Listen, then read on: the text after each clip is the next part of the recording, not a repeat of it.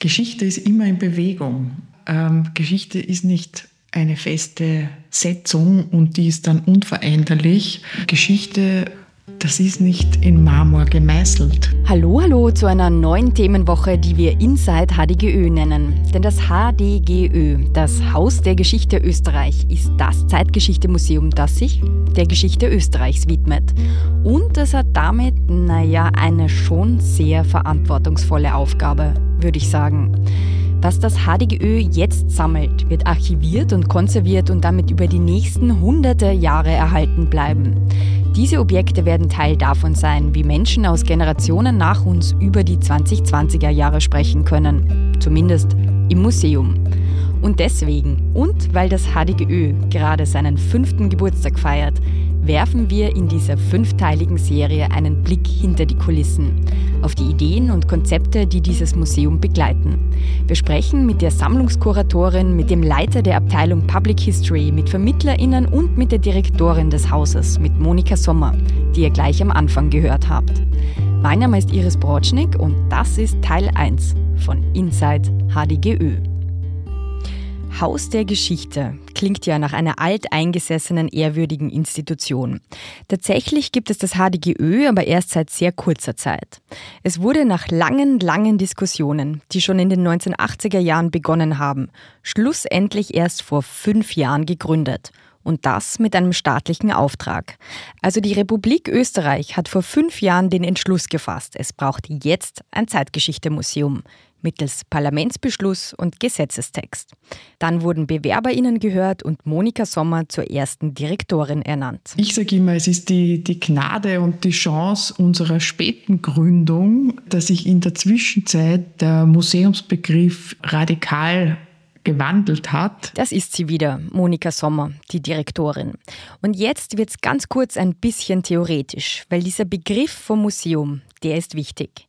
Also unsere Vorstellung davon, wie und was in einem Museum zu sehen sein soll.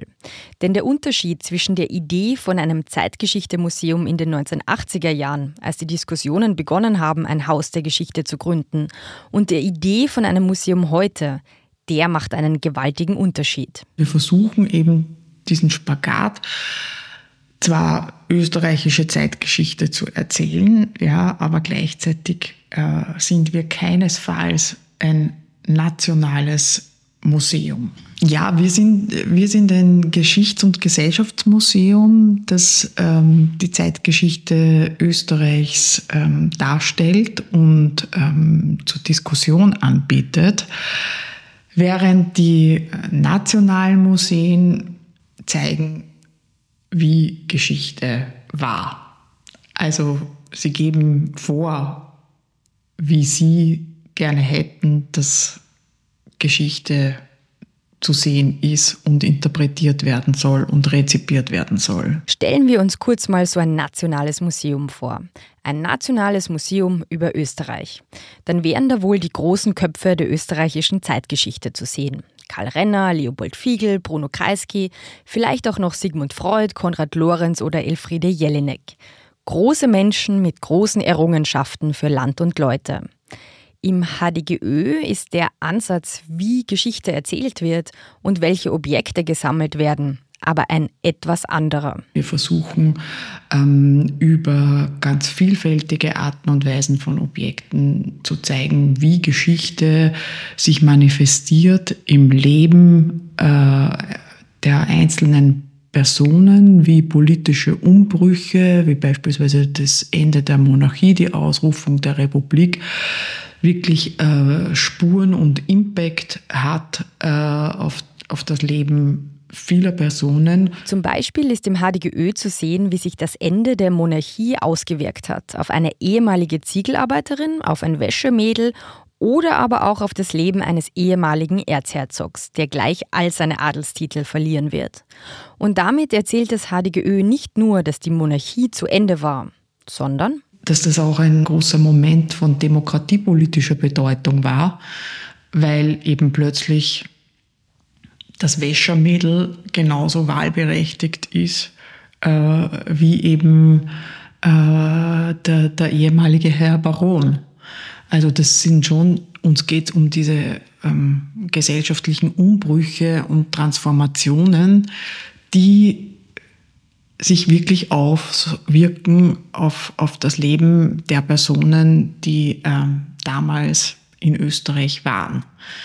Ähm, also da geht es um, um welche, welche gesellschaftlichen Werte werden da diskutiert äh, und verhandelt.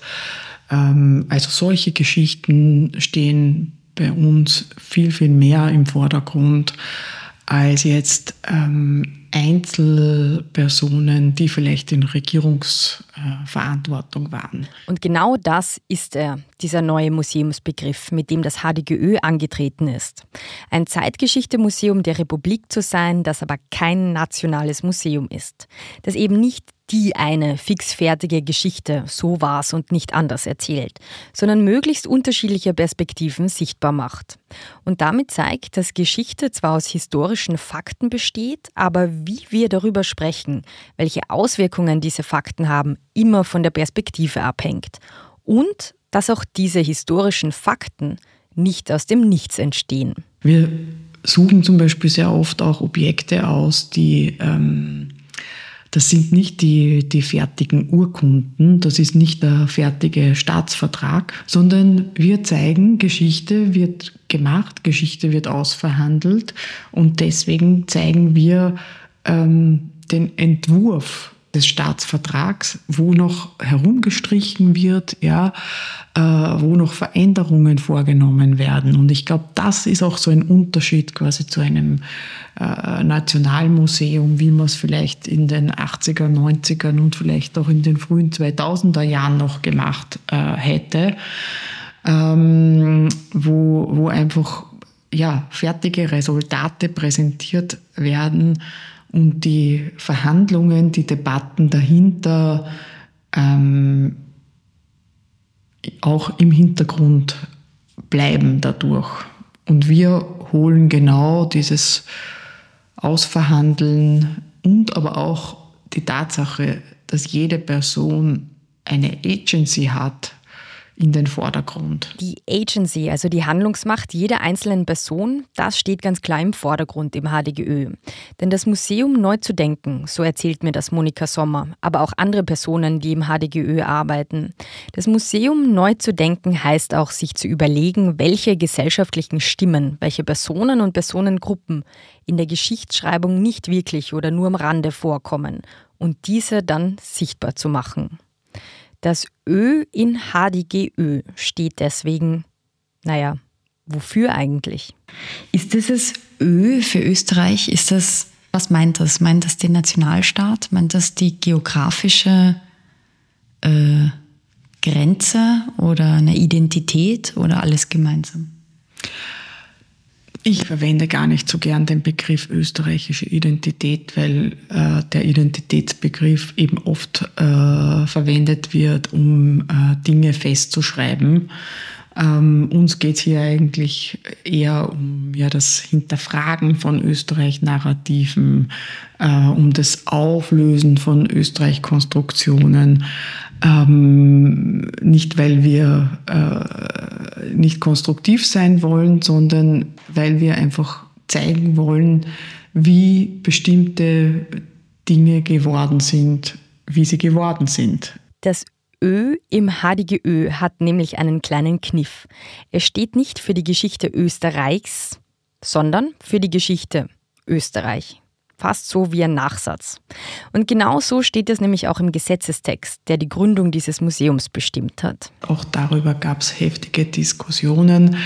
Äh, manche sagen, es ist ein Ausdruck des Verlustes der österreichischen Sprache, weil wir das Genitiv S nicht ähm, angewandt haben ähm, oder was heißt wir, sondern weil bei der Gesetzesgründung sozusagen dieses S ähm, unter den Tisch gefallen sei. Ja. Für uns, für mich war das eigentlich von Anfang an so, dass ich mir gedacht habe, ja, ähm, ich finde es gut, dass das S nicht geführt wird im Namen, weil sich damit genau auch dieser Unterschied äh, ein bisschen in der Sprache markiert, dass wir eben nicht dieses nationale Museum äh, sind, sondern dass wir das Territorium Österreich eben verhandeln und dieses offene, dieses letztlich auch ein bisschen fluide, ähm, das ist für mich der Österreich-Begriff, der ähm, mit dem wir hier arbeiten, weil wir ihn als sehr ähm, produktiv empfinden auch offen lassen, sozusagen äh, für die vielfältigsten Interpretationen, die viele Menschen damit eben auch unterschiedlich verbinden. Ja, eine Österreich-Erfahrung ist für dich was anderes äh, als für mich. Und äh, wenn wir hier jetzt eine kleine Umfrage machen würden, würde jeder wahrscheinlich was anderes äh, unter Österreich verstehen. Servus. Hallo. Du, sag mal, Andi, was verstehst denn du unter Österreich? Unter Österreich?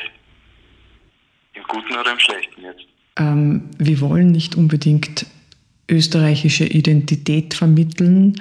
Wir wollen einladen, sich mit Österreich zu beschäftigen, einen Beitrag dazu leisten, Österreich zu verstehen, ein Stück weit. Und wir wollen einladen, dazu letztlich Österreich auch weiter zu denken und weiter zu gestalten, ähm, vor allem im Hinblick auf äh, die Stärkung des Demokratiebewusstseins. Äh, ich meine, wir zeigen in dieser Ausstellung einfach äh, die wechselhafte äh, Zeitgeschichte Österreichs, die eben auch charakterisiert ist von der Dolphus-Schuschnigg-Diktatur, von nationalsozialistischen Terror und ein klares Learning ist sicherlich einfach zu sehen, wie zerbrechlich Demokratie ist bis heute und wir wollen einen Beitrag dazu leisten, das auch zu, zu vermitteln und äh, vor Augen zu führen, weil die individuelle Freiheit, die Menschen haben können, in einer Demokratie am allergrößten ist. Und diese Überzeugung ähm, ist sicherlich auch ein wesentlicher Movens unserer Arbeit. Morgen geht es weiter mit Inside HDGÖ und der Frage, warum die Republik denn überhaupt so ein Museum ins Leben gerufen hat. Wer jetzt Lust bekommen hat, sich das Museum selbst von innen anzuschauen, im Rahmen der Fünf-Jahre-Feier gibt es vom 15. bis 19. November freien Eintritt ins HDGÖ und ein spannendes Rahmenprogramm. Ich sage Tschüss und bis morgen bei Inside HDGÖ. Im Museum ist eine Produktion von Sissi Grant. Diese Episode entstand in Kooperation mit dem HDGÖ.